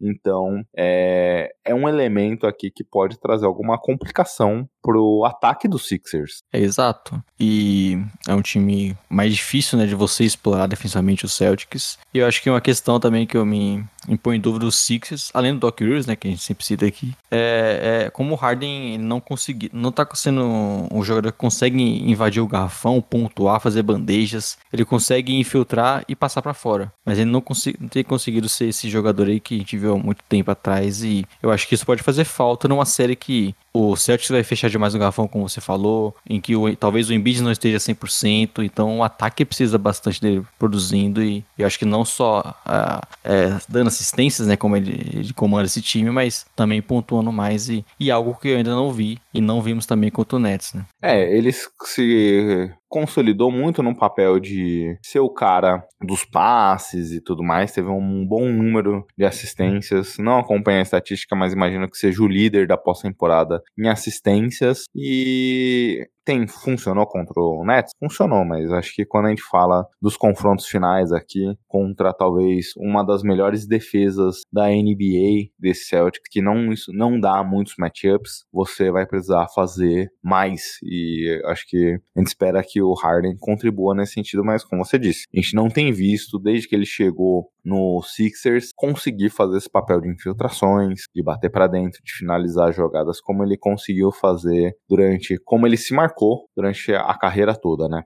Exato, é. Então vai o, o Sixers vai precisar muito mais do Harden aí também pontuando para isso gerar mais espaço, né? Gerar mais espaço pro, no garrafão, gerar mais bolas de três. Então é algo que eu espero ver o Harden conseguir produzir mais, né? Fazer bandejas, floaters dele também que era bem comum, ele não tem acertado tanto. Então Vamos ver aí se nessa fase, com uma semana de descanso, apesar do Doc Rivers não gostar, a gente vê um Harden um pouco diferente nisso. E e se pelo lado do Celtics a gente for que o jogo, a vitória passa muito pelo Tatum e Jalen Brown, é, acho que pelo lado dos Sixers também passará muito pelos coadjuvantes aqui. Maxey ter uma partida fenomenal, é, Tobias conseguir ajudar o time nos momentos chaves, porque é, não sei se o Harden vai conseguir mudar muito seu jogo do que a gente viu em toda a temporada. Acredito que o Harden mantém o padrão do que a gente viu em todo o ano, e aí para conseguir superar essa defesa vai precisar ter o Maxey fazendo essas infiltrações para quebrar as linhas defensivas, vai precisar que o Tobias esteja acertando as bolas de três e quando a jogada quebrar, ele consiga finalizar. Então acho que se pelo lado do Celtic as estrelas serão um fator, o, o fator para vencer o jogo, acho que no lado contrário, os coadjuvantes aqui tendem a ter um papel fundamental para o Sixers sair vitorioso. Exato, né? E, e, em termos de coadjuvantes, né? É algo que também os Celtics têm muito. Então é aquela coisa de de repente o Derek White ter grandes partidas, como a gente vê ele tendo né, nesse, nesses playoffs, né? O Smart também tem, tem bons momentos. Você tem um Brogdon para vir do banco, então o Celtics, até por isso a gente cobra um pouquinho mais, né? Por expectativa e por ter tanto talento, o time acaba em alguns momentos é, só tentando achar que vai conseguir resolver em qualquer hora e, e acaba não acontecendo sempre, né? Mas o Six ainda mais vai precisar desses jogadores como se citou, principalmente o Max, né? Que acaba tendo muito espaço às vezes e, e vem se destacando, né? Vem conseguindo ser um grande arremessador, vem conseguindo ser esse cara que ataca esse espaço que acaba sobrando para ele. Eu acho que nessa série é vai ser essencial ele também. Exatamente, Léo. Bem, quer... vamos avançar então pro confronto que a gente já teve o primeiro jogo é, e já é aquela situação meio estranha que acontece quando o, a melhor campanha da conferência parece ser o Azarão? Azarão contra o quarto colocado. Mas aí a gente termina o jogo e entende porque o primeiro colocado era o primeiro colocado, né? A gente entende o porquê o Suns já é um time, né? A gente, já vê, a gente já viu como esse entrosamento desse, desses, desses Suns, do Nuggets, já, já tá muito mais avançado. Exatamente. E aí a gente começa a analisar esse confronto, Léo. É, queria começar até invertido aqui, porque o primeiro tem o primeiro quarto foi bem disputado é, entre as duas equipes. Aí no segundo quarto, quando o Nuggets jogou basicamente, os dois times entraram ali com os reservas, o Suns rapidamente voltou com os titulares, mas o Nuggets manteve Jokic no banco, Jamal Murray no banco em alguns momentos, e foi um momento onde é que a partida foi definida 37 a 19 pro Nuggets, e o Nuggets não tendo o Jokic no jogo. Teve um momento que Jokic e Jamal estavam no, no banco, e foi um momento que o Michael Porter Jr. fez os seus pontos, é, matou suas bolas ali naquele momento do jogo, contribuiu pro ataque e venceu a partida muito naquele momento ali. Então, como você falou, o time de fato é, foi um momento chave da partida e o Nuggets não precisou ter suas principais peças ali disponíveis para jogar. Exato. É. O Jokic teve 32 minutos na partida, né? Quando a gente fala aí dos principais do, do Suns tendo que jogar mais, né? Como você falou, de voltar, os titulares já, e depender bastante desses, desses jogadores, o, o Nuggets conseguiu nesse momento, né? Com aquele estilo de jogo deles, com muita, muito espaço, né? Os jogadores, todo mundo participando. O Gordo teve um grande primeiro tempo, né? E, e, parecia só ser um time muito melhor e com mais opções. E como você falou, o que mais surpreendeu, nesses momentos sem o Jokic, que é você, que é o grande temor né, dos times, os momentos sem o seu principal jogador, que necessariamente você não tem um, substituto ali possa comandar, que possa manter um bom nível ali por alguns minutos. Mesmo assim, o Nuggets muito acima, conseguindo bons arremessos do perímetro, conseguindo produzir bastante e o Suns em nenhum momento conseguiu defender, né, esse Nuggets. Exatamente. E aí diversos pontos aqui, né, Léo? O, o time do Nuggets jogou muito bem na questão das bolas de três. 16 bolas, Isso era 43. o dobro do Suns, né? Exatamente. Mais que o dobro, né? Foi 7 a 16 o confronto das bolas de três. Mais de 40% de aproveitamento. Então esse foi um fator. O time, e, o time do Nuggets parecia que nem tava forçando muito as bolas de três, né? Não, é, era parte do plano do jogo deles, o que a gente viu ao longo de toda a temporada. Não eram arremessos forçados, eram arremessos que normalmente eles dão, é, não precisaram adaptar seu jogo aqui para o confronto e simplesmente é, dominaram nesse quesito. E um outro ponto que foi fundamental que foi a questão dos rebotes, Léo. 16 Sim. a 8 nos rebotes ofensivos. É, parecia que. E aí eu vi muita gente criticando. O cara dos esportes foi uma dessas pessoas. O Deandre Ayton nessas batalhas de rebotes. Teve momentos que o Nuggets conseguiu três rebotes ofensivos na mesma jogada. Acho que duas vezes aconteceu isso. A bola ficava pipocando lá e o Nuggets ia pegando esses rebotes. Então foi um fator como. E é algo que a gente já sabia durante toda a série, né? O Nuggets tem um garrafão muito maior aqui. O Suns tem uma dificuldade grande, não só pelo Aiton, mas pelo time ser mais baixo de maneira geral em relação a, a ele. E o, e o Suns manteve seu estilo de jogo, buscando muito Devin Booker e Kevin Durant no, no jogo aqui, basicamente de meia distância, conseguiu fazer as pontuações, os dois jogadores para mais de 25 pontos, mas todo o restante do elenco aqui é com algumas né? O Eiton teve 14 pontos, é basicamente um bom aproveitamento, mas poderia ser acionado mais vezes. CP3 também com baixo volume ofensivo. É, o Suns ali teve um. Algum. Principalmente o Kevin Durant, né? Tem uma partida melhor, mas é, e o Booker também produzindo, mas os arremessos de três do time foram bem complicados. Eles, eles, necessitam de arremessar melhor e arremessar mais também, né? Eu achei que o Suns arremessou pouco de três ontem. Acho que eles precisam.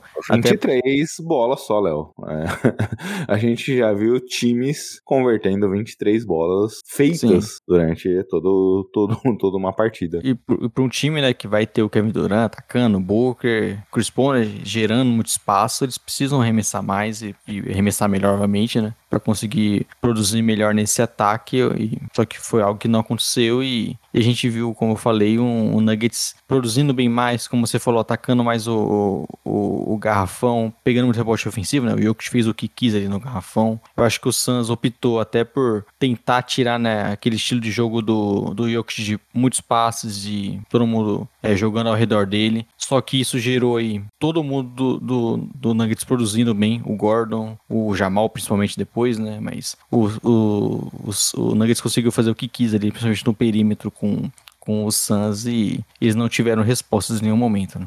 É, esse foi o ponto. Acho que o, o Nuggets aceitou esse, esse desafio, né? Ah, você quer que o Jokic não seja o armador? Tá bom, ele não vai ser o armador hoje e ele vai ser o finalizador das jogadas, ele vai brigar pelos rebotes ofensivos, ele vai brigar pelos rebotes. Terminou com 19 rebotes aqui. É, e o Jamal foi o criador do time. Obviamente, como você falou, todo mundo participando de, desse lado de assistências, de passes, todo mundo rodou a bola, mas o Jokic mudou seu estilo. Ele não ficou ali fazendo os handoffs, jogando na cabeça do garrafão, não, ele bateu para dentro, ele acabou explorando a altura do Suns aqui em muitos momentos e o time foi rodando a bola. Esse é um ponto que me preocupa, Léo. Para essa primeira amostragem, o Nuggets venceu, venceu bem aqui, 125 a 107, poderia ter sido até mais fácil, que nos minutos finais entraram os reservas e aí o Suns conseguiu até tirar uma pequena vantagem, uma pequena diferença ali, mas o Nuggets não parou, não, não pareceu que forçou nesse confronto, pareceu que foi muito tranquila a vitória por parte de Denver. Exato, né? E aí a gente teve ali o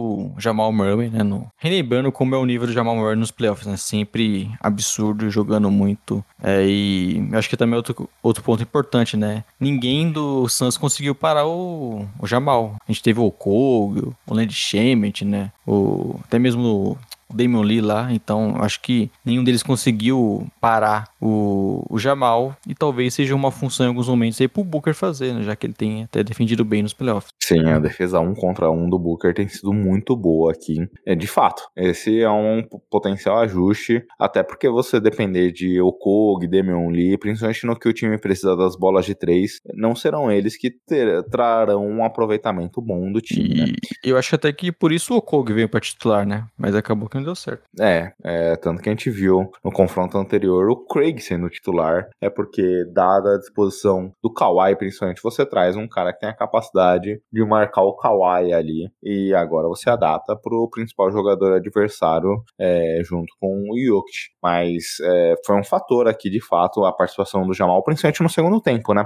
O Jamal não, não, estava sendo agressivo nas isolations, pick and rolls no primeiro tempo. Segundo, quando o jogo já ficou um pouquinho mais equilibrado, é, a diferença ali, o Suns tentava cortar a diferença de dois dígitos para colocar em 9, 8. E aí foi quando o Jamal Murray falou: não, esse jogo já era. No quarto período, botou a bola debaixo do braço, fez essa vantagem crescer, fez uma corrida ali para ele ser o principal pontuador do time e venceu o confronto naquele momento ali. É, e do lado do Suns, como a gente já passou um pouquinho sobre a questão da altura, que era um, uma das dificuldades que a gente imaginava, é, e a questão também que a gente já passou bastante sobre a questão do, do elenco, né, Léo? E aí tem um ajuste Sim. que eu imagino que pode ser feito ao longo do confronto. Os momentos que o Jokic estiver no banco, o Kevin Durant tem que ser o 5 desse time. O time tem que jogar no small ball. Não deu certo jogar com Biombo, não deu, deu certo jogar com Lendale. O time precisa tentar espaçar a quadra aqui nos momentos que puderem ter o Durant de 5.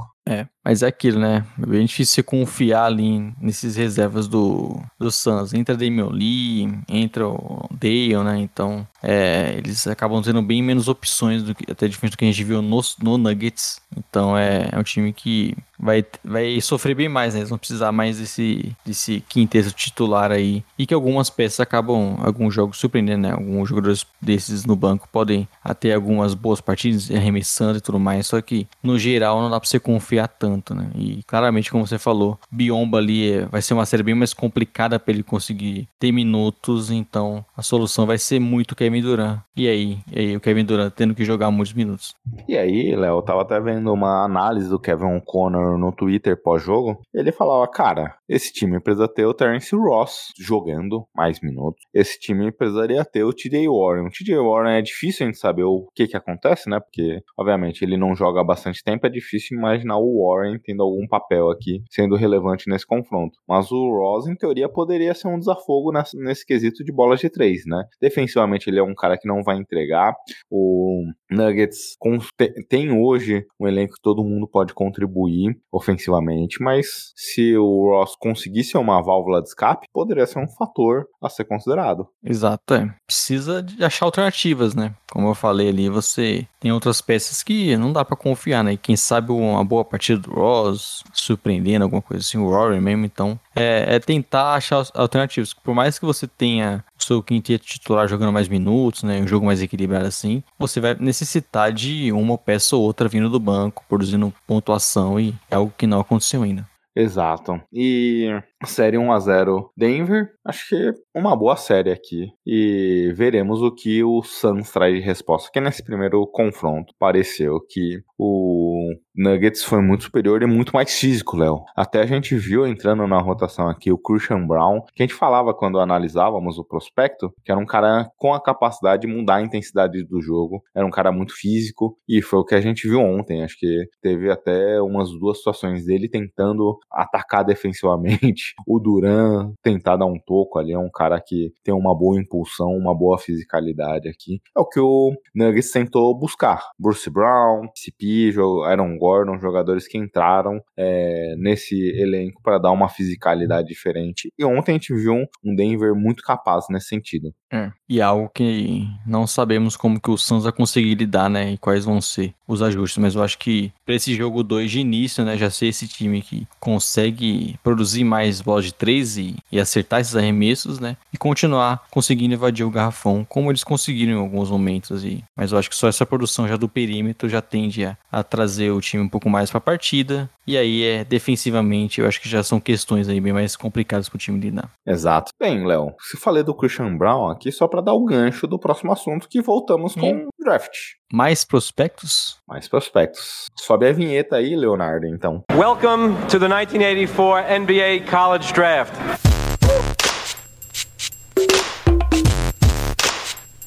With the first pick in the 1997 NBA Draft, the San Antonio Spurs select Tim Duncan.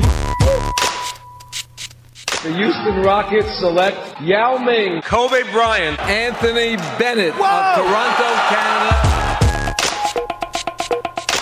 Bem, Léo, trouxemos dois nomes aqui é, que são distoantes em alguns mocks de drafts, mas são dois jogadores que têm um perfil mais ou menos parecido. Questão de alta intensidade defensiva, é, muito vigor físico nesse lado da quadra. E falaremos de Sid Sissoko, que é um jogador que vem do Ignite, e Anthony Black. É, Sissoko que nasceu no Mali, no Mali, mas é nacionalidade francesa, 19 anos. Como eu comentei, joga no G-League Ignite. É um armador, um shooting guard, um combo guard, 2 e 3 de altura, muito alto, 91 quilos. É, é um jogador que tem como sua principal característica a fisicalidade na defesa, né, Léo? É, também Sim. o seu ataque se baseia muito nas infiltrações, em conseguir trazer é, esse ataque ao garrafão, ao jogo de transição, Transição. mas que não é tão polido ofensivamente. É um pouco do que a gente vai debater aqui. Não sei se você tem algum comentário geral aqui para trazer sobre o Sissoko.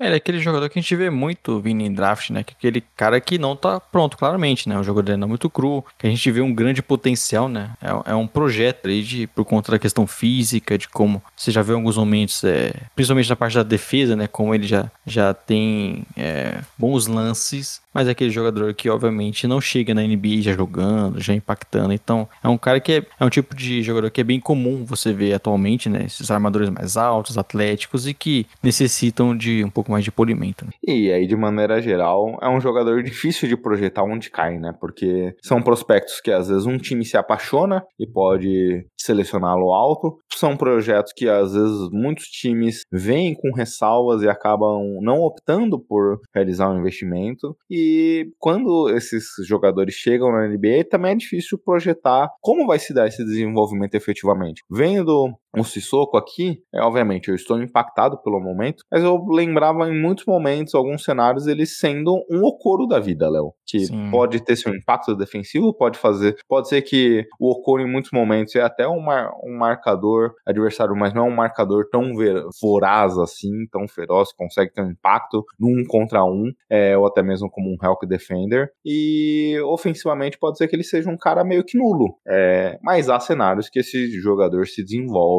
aqui sendo mais do que apresentou aqui. Mas é, é um projeto e é sempre difícil analisar efetivamente como qual é o teto e o piso desse projeto. É, ele tem um, um jogador que acaba sendo se destacando muito mais pela defesa, né? E como ele consegue utilizar a parte física ali pra defender no mano a mano, é, dificultar os arremessos adversários, a tocos, né? Então é um jogador que consegue produzir nesse lado da quadra, mas que a questão, principalmente é, parte ofensiva, já fica muito mais de como vai ser essa evolução, né? De como o time que draftar vai, vai lidar com isso. Então é bem mais, é o tipo de jogador que é bem mais complicado você saber quais times vão querer apostar e como vai se dar esse desenvolvimento. É, exatamente. Mas se tem um fator que é positivo em relação ao que a gente viu do jogador nesse primeiro ano aqui dele, é que ele já tá jogando contra profissionais. Ele tem jogado aqui no Ignite. Então, aquela dúvida de que, ah, ele, é, ele, faz o que faz só por ser mais físico que os outros, aqui não necessariamente é uma realidade por ser jovens, por ser jogadores que ainda não estão 100% formados. Ele tá jogando contra a maioria dos, dos casos, jogadores que já passaram em algum momento pela NBA ou estão próximos disso, mais próximos do que a maioria dos jogadores da NCAA. Então, a parte física dele, a gente já imagina como se transportará para a NBA de alguma forma. É, ele é um defensor versátil, mas como você falou, muito impactado pelo seu, pela sua fisicalidade. Ele consegue se movimentar lateralmente, ele consegue absorver os impactos quando o jogador tenta usar o físico ali para tentar ganhar algum espaço dele. Ele consegue, mesmo na movimentação, mesmo andando de lado, a conseguir é, absorver esse impacto e manter a sua posição, a forçar o jogador adversário que está atacando a não conseguir abrir caminho fácil contra ele. E acho que esse é o principal fator quando a gente olha sua defesa de um contra um. Ele consegue também navegar sem a bola quando ele está marcando alguém pelo tráfego e acompanhar a movimentação dos adversários, mesmo contra as paredes. É uma boa visão lateral aqui para conseguir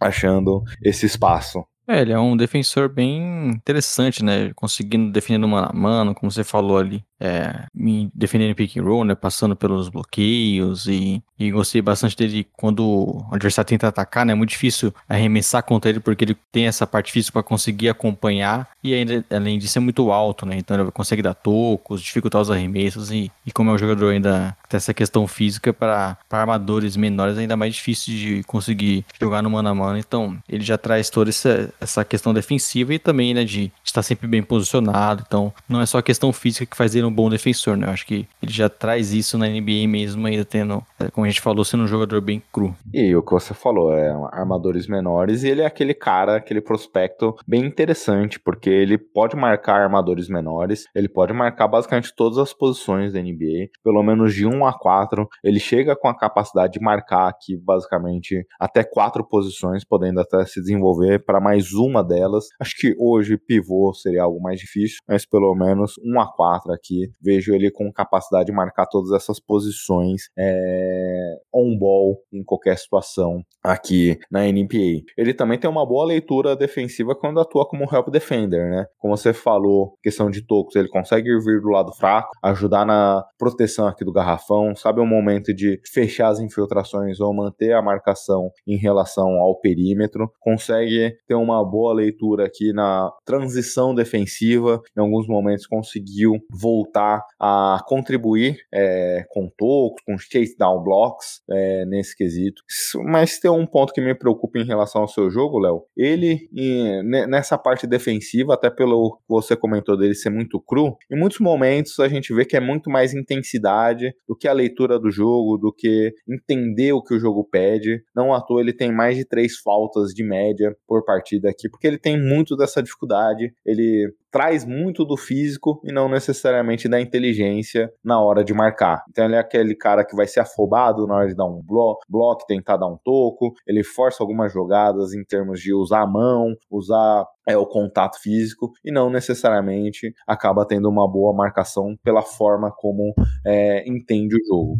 Exato, é. Precisa ter esse entendimento maior do jogo, né? E algo que também precisa evoluir, né? Não só como a gente fala de jogador cru, né? Essa questão de entendimento e é, é, conhecimento né? de, de rotações e tudo mais vai ser bem importante, mas destaque é dessa parte, de, principalmente defensiva, é que ele já se mostra capaz de fazer diversas coisas, né? De marcar diversos jogadores, como você citou, com ou sem a bola. Então já, já algo que parece nele bem sólido que deve se traduzir tranquilamente para NBA, né? Não é algo que geralmente os jogadores podem ter tanta dificuldade assim. Uma coisa que vai se traduzir para NBA é como a gente comentou aqui, esse jogo de transição. Quando ele é ball handler, 1.3 pontos em jogadas de contra-ataque. Ou seja, ele consegue ter uma boa produção aqui nas infiltrações, é, nas transições, defesa-ataque. Ele tem uma boa velocidade aqui, uma boa explosão também. É onde é que ele sai melhor no seu jogo. Quando ele tem quadra aberta, onde é que ele consegue driblar em velocidade e seja on ball ou off ball também, finalizando ponte aérea. É, ele sabe atacar o aro usando as duas mãos. Então são parte da qualidade do seu jogo. Quando ele consegue imprimir a velocidade, ele acaba tendo sucesso aqui ofensivamente. Eu acho que é o grande destaque do jogo dele é esse, né? Jogar em transição, ele consegue atacar mais assista assim, com mais espaço, né? Utilizar a parte física. E aí mostrou boas leituras, né? Para conseguir encontrar os companheiros, conseguir dar mais passos. Eu acho que é o melhor estilo de jogo ofensivo dele. É tendo mais espaço, conseguindo atacar mais o garrafão e, e sendo esse jogo de mais velocidade, né? No meia quadra já é um pouco mais complicado. É, o meia quadra já entra um pouco do projeto. Em algumas situações a gente vê ele conseguindo driblar o adversário num drible curto, sem necessariamente usar a velocidade. No pick and roll, ele é um cara que gosta de ser criativo, tenta dar alguns passes bonitos, consegue imprimir um pouco do seu jogo com algumas conexões de passes, onde é que ele é, consegue manipular a defesa, começa a infiltrar, abre o jogo, ou se não conecta o Big, que fez o pick and roll com ele. Mas não é necessariamente algo que a gente vê com muita naturalidade no seu jogo. No cenário ideal, se ele conseguir se desenvolver muito bem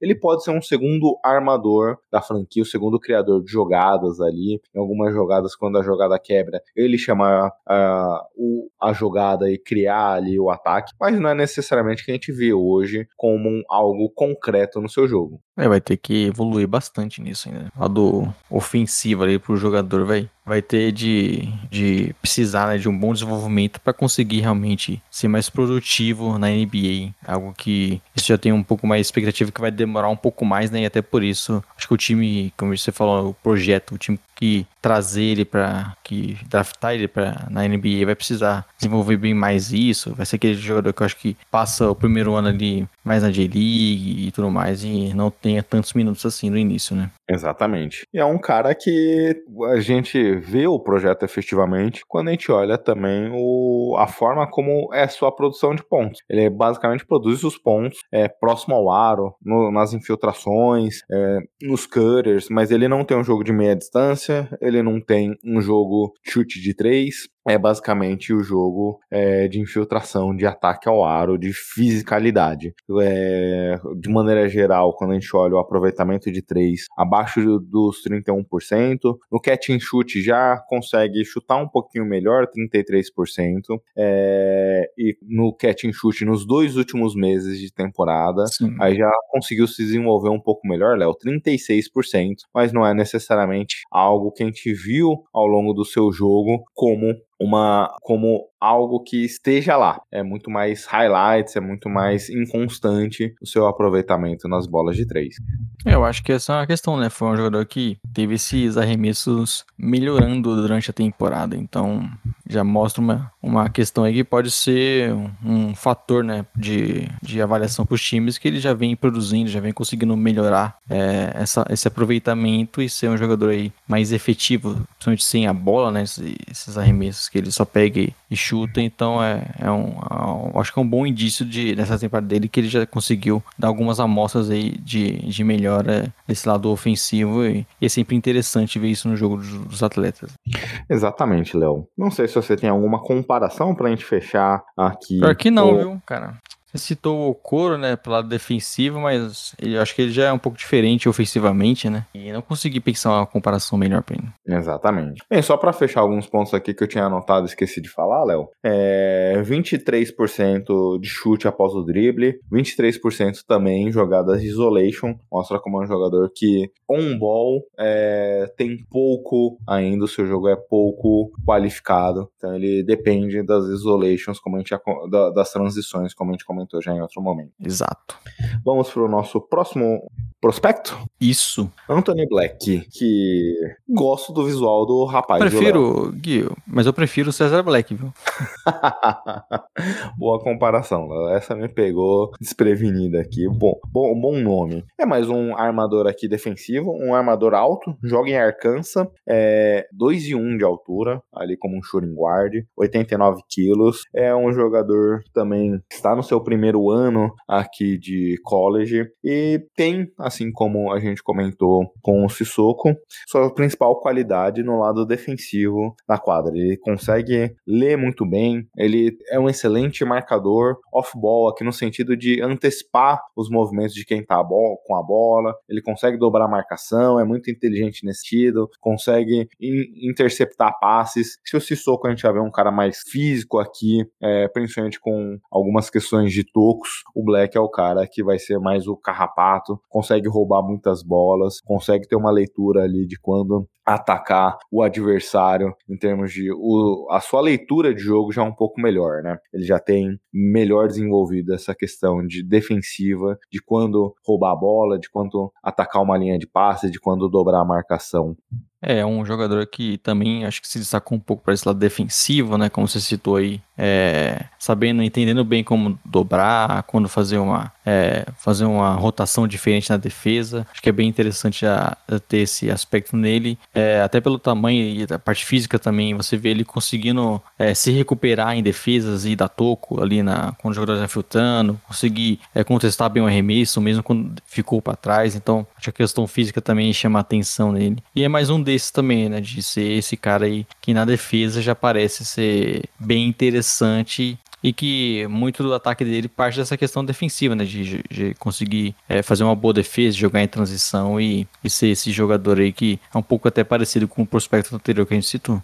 Exatamente. É, e aí, ofensivamente, eu vejo ele um pouquinho melhor já. É, o seu entendimento do jogo, o piso já é maior do que Sim. o Sissoko. Ele já consegue criar jogadas, ele já tem as assistências que ele consegue manipular as defesas após o pick and roll, sabe o momento de conectar é, os passes com o pivô, sabe o momento de forçar uma jogada, dar um entendimento para a defesa que vai conectar o passe com o pivô e abre para o perímetro. Ele tem uma qualidade muito boa nesse sentido, de conseguir conectar seus passes, de ter uma leitura de jogo, de conseguir explorar a defesa. Porém, Léo, né, nessa parte de playmaker, ele tem tudo isso que eu comentei, mas quando a gente olha é, a taxa de assistências por turnovers, 3.9 assistências, 3 turnovers. Então é um jogador que comete muitos erros, força muitas jogadas, é, conecta alguns passes que são forçados. Ele tem uma boa leitura de jogo ali, eu vejo que os turnovers dele, assim, pelo que eu acompanho do jogo, ele consegue ter talvez o pensamento correto, mas a execução nem sempre é das melhores. Em alguns passos onde é que ele tenta, ele vê o cara livre, ele tenta conectar o passe, mas a execução dele e nem sempre é das melhores. Então, ele tem a visão de jogo, mas não necessariamente consegue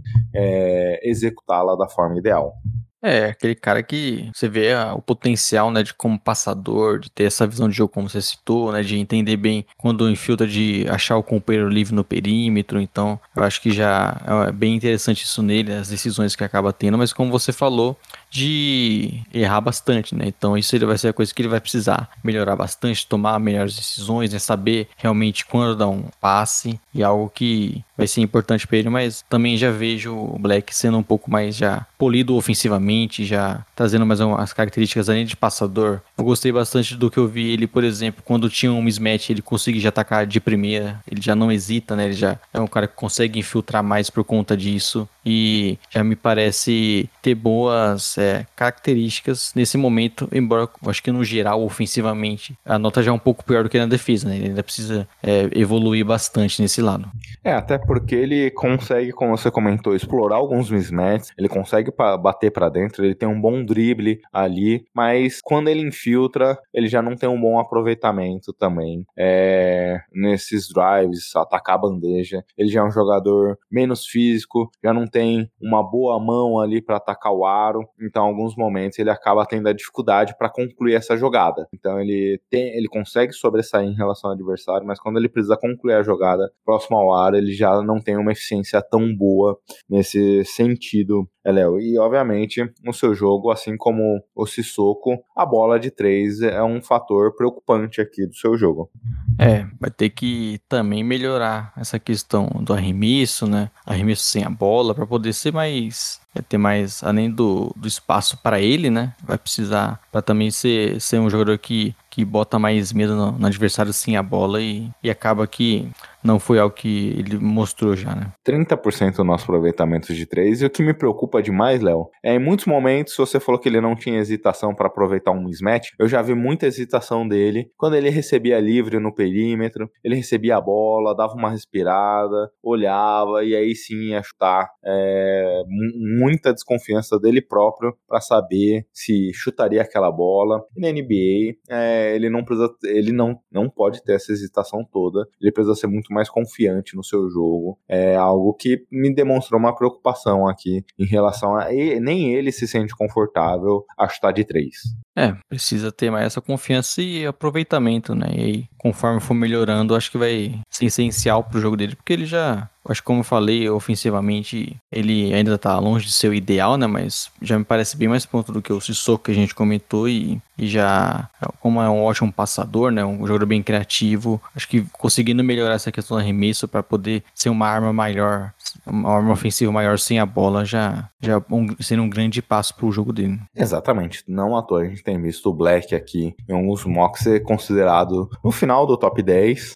Já o Sissoko flutua ali no final da loteria até o top 20. Então, acho que pelo que pelo piso do Black aqui, são jogadores parecidos, mas pelo piso do Black é, é natural a gente ver ele um pouquinho mais avançado em relação à posição. Mas como você falou, né? São dois jogadores que têm como principal características esse físico, dois armadores altos é, que vão conseguir marcar algumas posições aqui dentro da NBA. E dois jogadores que têm um potencial de playmaking interessante. Exato, é, já, já até gosto um pouco mais do Black, né, como a gente comentou por último, mas são dois jogadores com baita potencial, né, questão física, cada vez mais é, se pede na NBA, eu acho que pode ser bem interessante aí o, esses dois que devem ser ali a escolha depois da loteria, final de primeira rodada, eu acho que é uma boa aposta para esses times. Exatamente, Léo. Finalizamos aqui então o podcast? Finalizamos, né? Porque eu e já fazer aquele almoço e se preparar para o jogo 7, né, Gui? Exatamente. Antes disso, às duas horas, tem um jogo de Knicks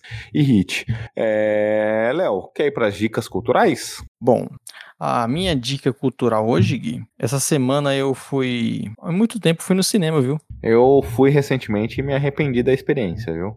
Qual filme você assistiu lá no cinema? Eu assisti o The Whale, a baleia do Tim Fraser. É o Tim Fraser ou Robert Fraser? É o cara que fez a múmia lá atrás. É o que ganhou gostei o Oscar, do... você tá falando? É, gostei do filme, mas cine... é, cinema, pipoca, tudo muito caro. Aí me, me arrependi. É, cara, pipoca e... e refrigerante, só esse combo aí dá 40 contos. É, eu tomei um susto quando eu fui comprar, eu quase caí para trás. Exato. Eu fui no cinema assistir A Morte do Demônio, não sei se você já viu. Não vi. Filme de terror que eu nem gosto muito, pra ser sincero pra você, viu? Eu fui mais por, por pressão de terceiros.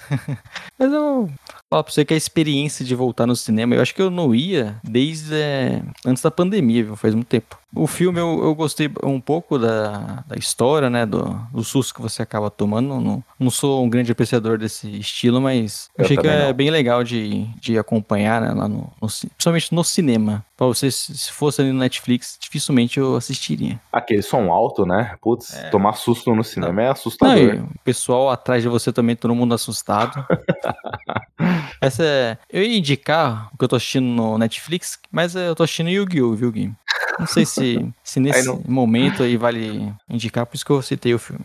Acho que não vale muito não, viu, Léo? Bem, a minha indicação, Léo, é além de que essa época do ano a gente vê quando as nossas companheiras nos amam de verdade, né? Porque, cara, não bastasse a NBA aqui que ocupa um tempo desgramado, a gente gravando podcast e tudo mais, produzindo conteúdo, é, essa semana também de draft da NFL, aí a primeira, na, na, foi na quinta-feira o primeiro não, foi na sexta. Na sexta eu saí para jantar com a minha esposa, querendo acompanhar o draft dos Colts, que meu time tinha escolhas altas aqui. É...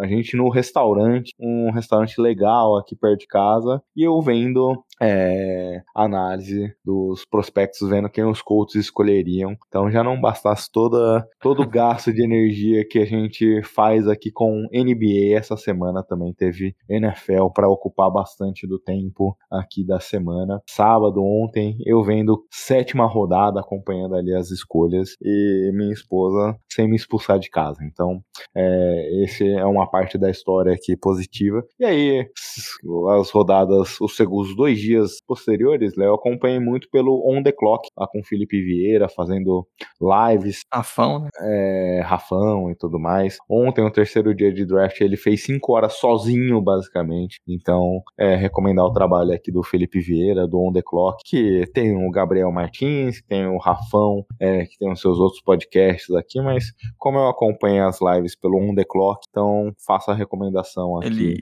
ele fez live também no. Ele e o Rafão, né? Na NFL Brasil no primeiro dia. Isso. Então, bom trabalho realmente, o pessoal lá estuda bastante prospecto. A gente reclama aqui, né, na NBA, os caras lá, no mínimo 100 nomes, né? Não, no mínimo 200, cara. Assustador. E, e eu parei de ver o draft quando o Fornales draftou um kicker. E aí o... Na terceira rodada, cara. E a gente não tinha escolha direito. E aí o general manager ainda brincou, né? Falou, é, poderia ter sido um running back. É, eu tô feliz Grande. com Grande Lions. eu, eu tô feliz com o draft do, dos Colts aqui, viu, Léo? A torcida dos Colts, lá, o grupo dos Colts que eu tô no WhatsApp, o pessoal falando que foi o maior draft da história dos Colts. Eu não conheço tantos prospectos Cuidado. assim de. Uma coisa que eu diria é cuidado com a expectativa.